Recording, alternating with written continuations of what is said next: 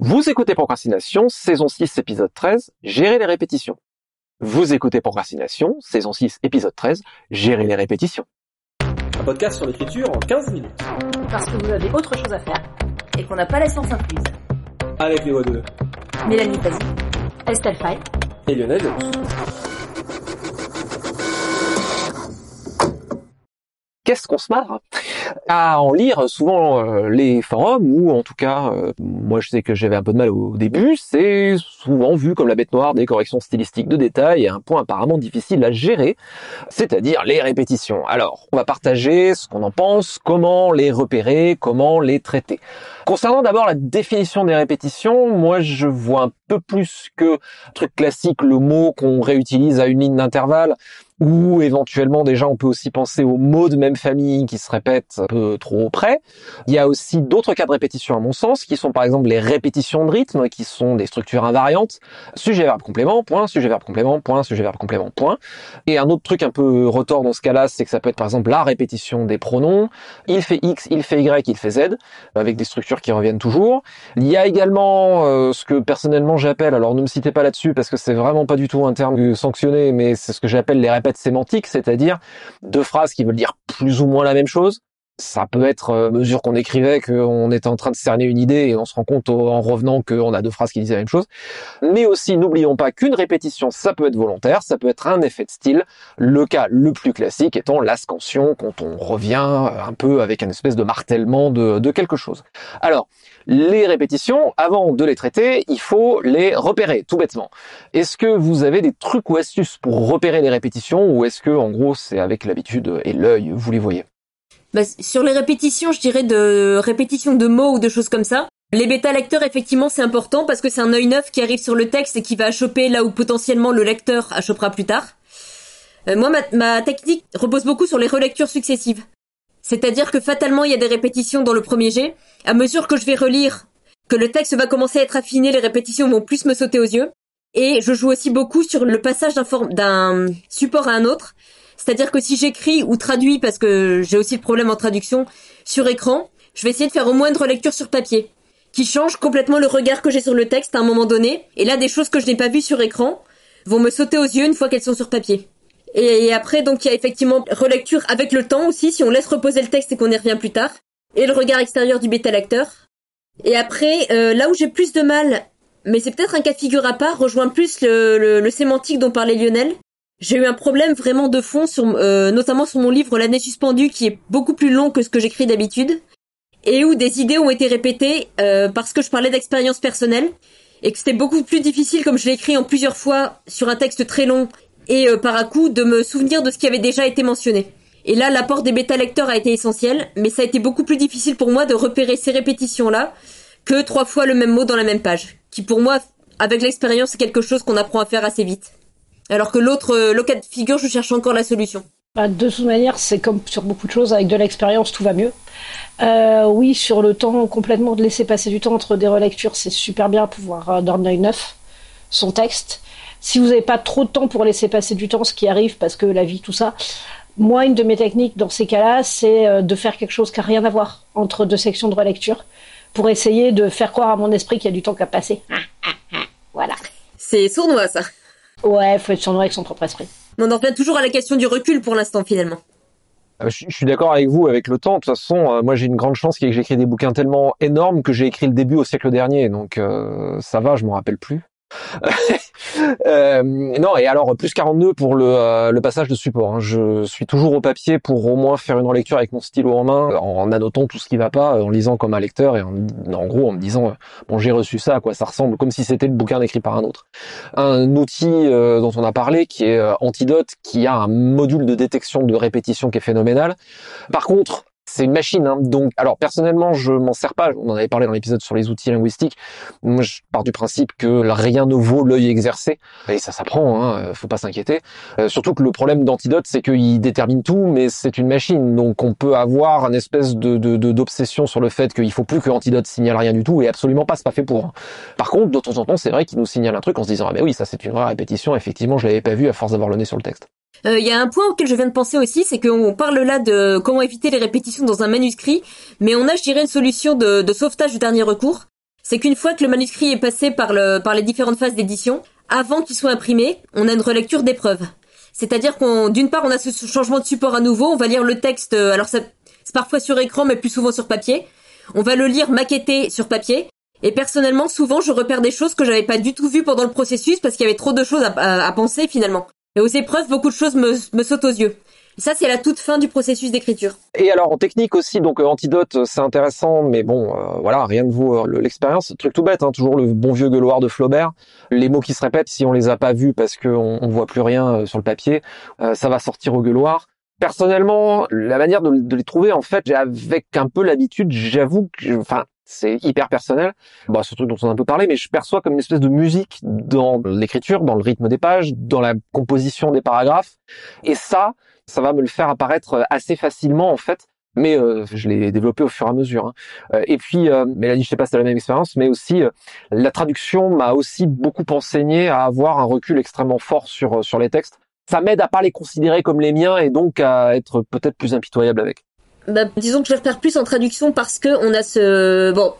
C'est une parenthèse qui emmène un peu ailleurs. Le problème quand on traduit de l'anglais, c'est que l'anglais tolère beaucoup beaucoup mieux que le français les répétitions. Et un texte avec beaucoup de répétitions en anglais n'est pas forcément un texte mal écrit, c'est simplement que la langue fonctionne comme ça. Donc en français, très souvent, on va se retrouver à la relecture avec des, répétitions de mots qui n'étaient pas des erreurs dans le, texte d'origine, mais qui accrochent vraiment en français. Donc oui, c'est un très très bon exercice pour ça. Mais sinon, je te rejoins sur le gueuloir. Effectivement, lire à haute voix, c'est peut-être pas indispensable, mais c'est un très bon outil pour ça. Ça pardonne pas. Hein. Des fois, des fois, on a des surprises en disant oh là là, mais qu'est-ce que j'ai fait? Ouais, mais j'aime bien. Moi, j'aime bien. J'adore ça en fait.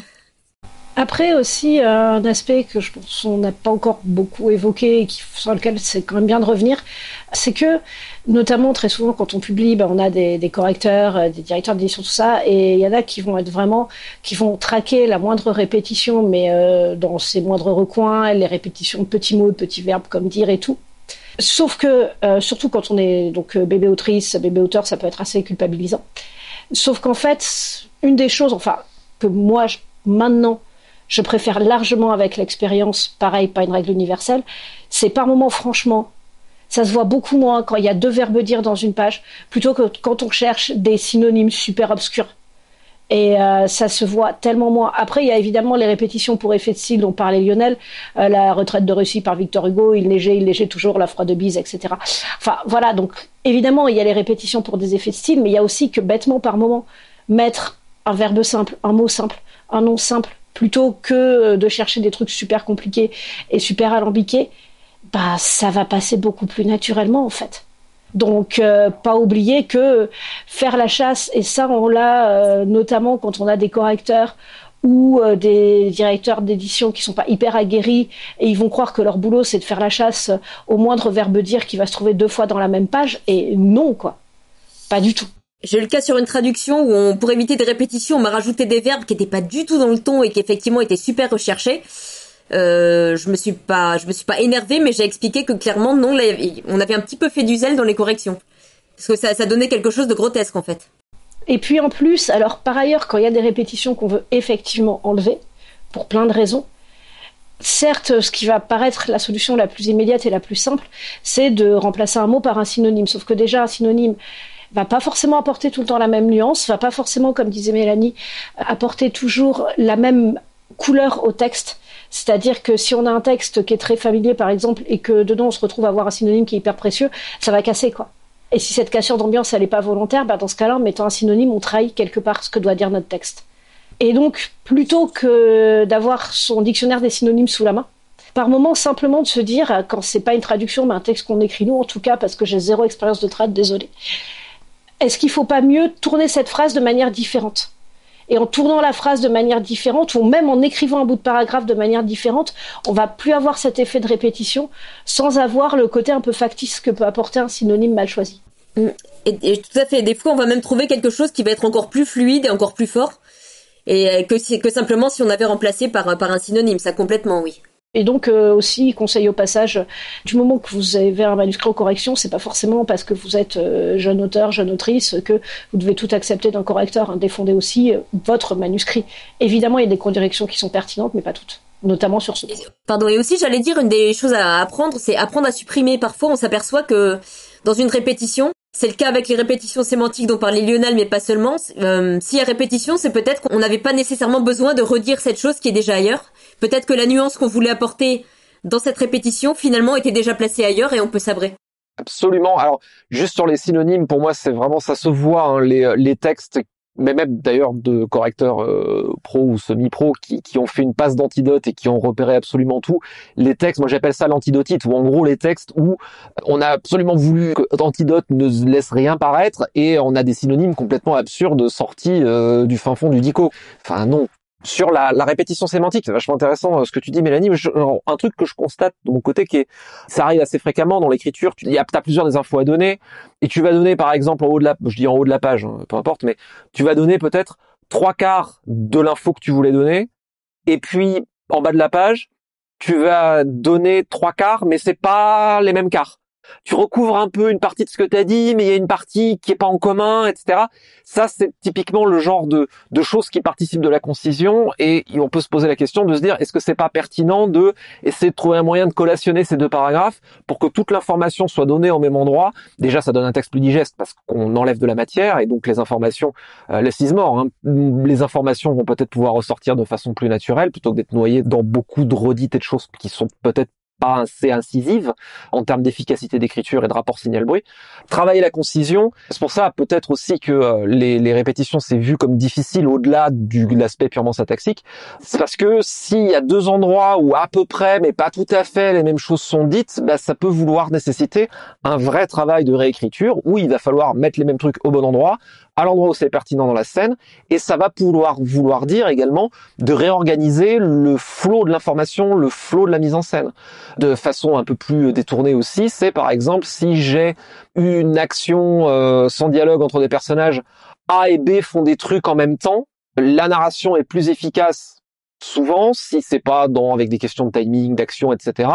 C'est globalement un peu efficace de dire A fait X et Y, pendant que B fait Z et T, plutôt que de dire que A fait X pendant que B fait Z, alors que A fait l'autre truc et que B, vous voyez, c'est plus efficace de rassembler les trucs sématiquement sous la même ombrelle, plutôt que de disperser des infos dans tous les sens. Le lecteur, il a la, tête qui tourne, quoi.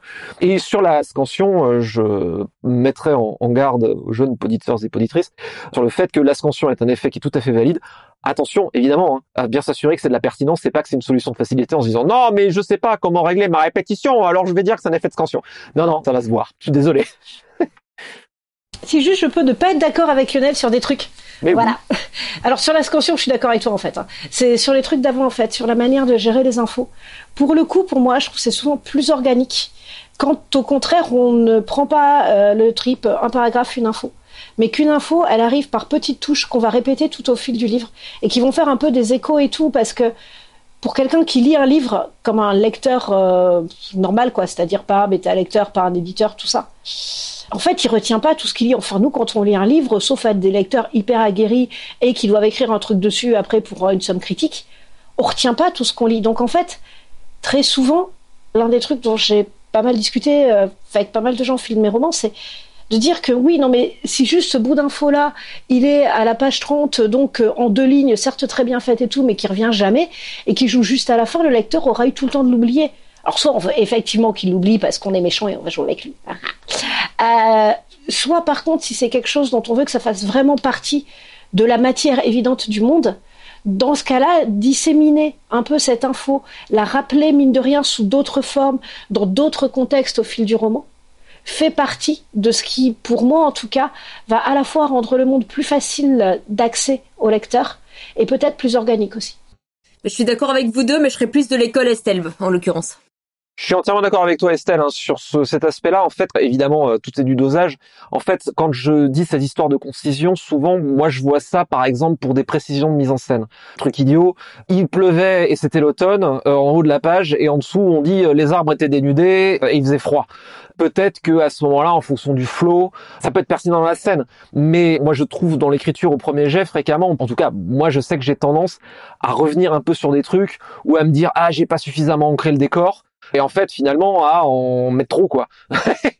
J'élague beaucoup mes premiers jets. En fait, à la relecture, je me rends compte que la mise en scène, le décor, je l'ai posé une fois, ça suffit. C'est pertinent de faire un peu de rappel un peu plus loin en disant que euh, machin frissonne parce que franchement on se gèle, par exemple. Mais dire l'automne en haut de la page et dire les arbres sont dénudés 20 lignes plus loin, là pour le coup je trouve que c'est une répétition sémantique, mais c'est vraiment pour ce genre de détails là, plus de flot de l'information, de détails pour vraiment le détail de visualisation de la scène et ancrer juste la mise, vraiment des, des trucs bêtes et méchants de mise en scène quoi.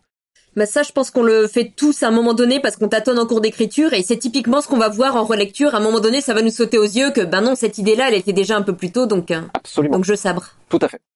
Tout à fait. Petite citation pour terminer. Citation d'Ambrose Bierce dans le Dictionnaire du Diable qui nous dit Citation, répétition erronée d'une déclaration d'autrui bah nous voilà bien. C'était Procrastination, merci de nous avoir suivis, maintenant assez procrastiner, allez écrire.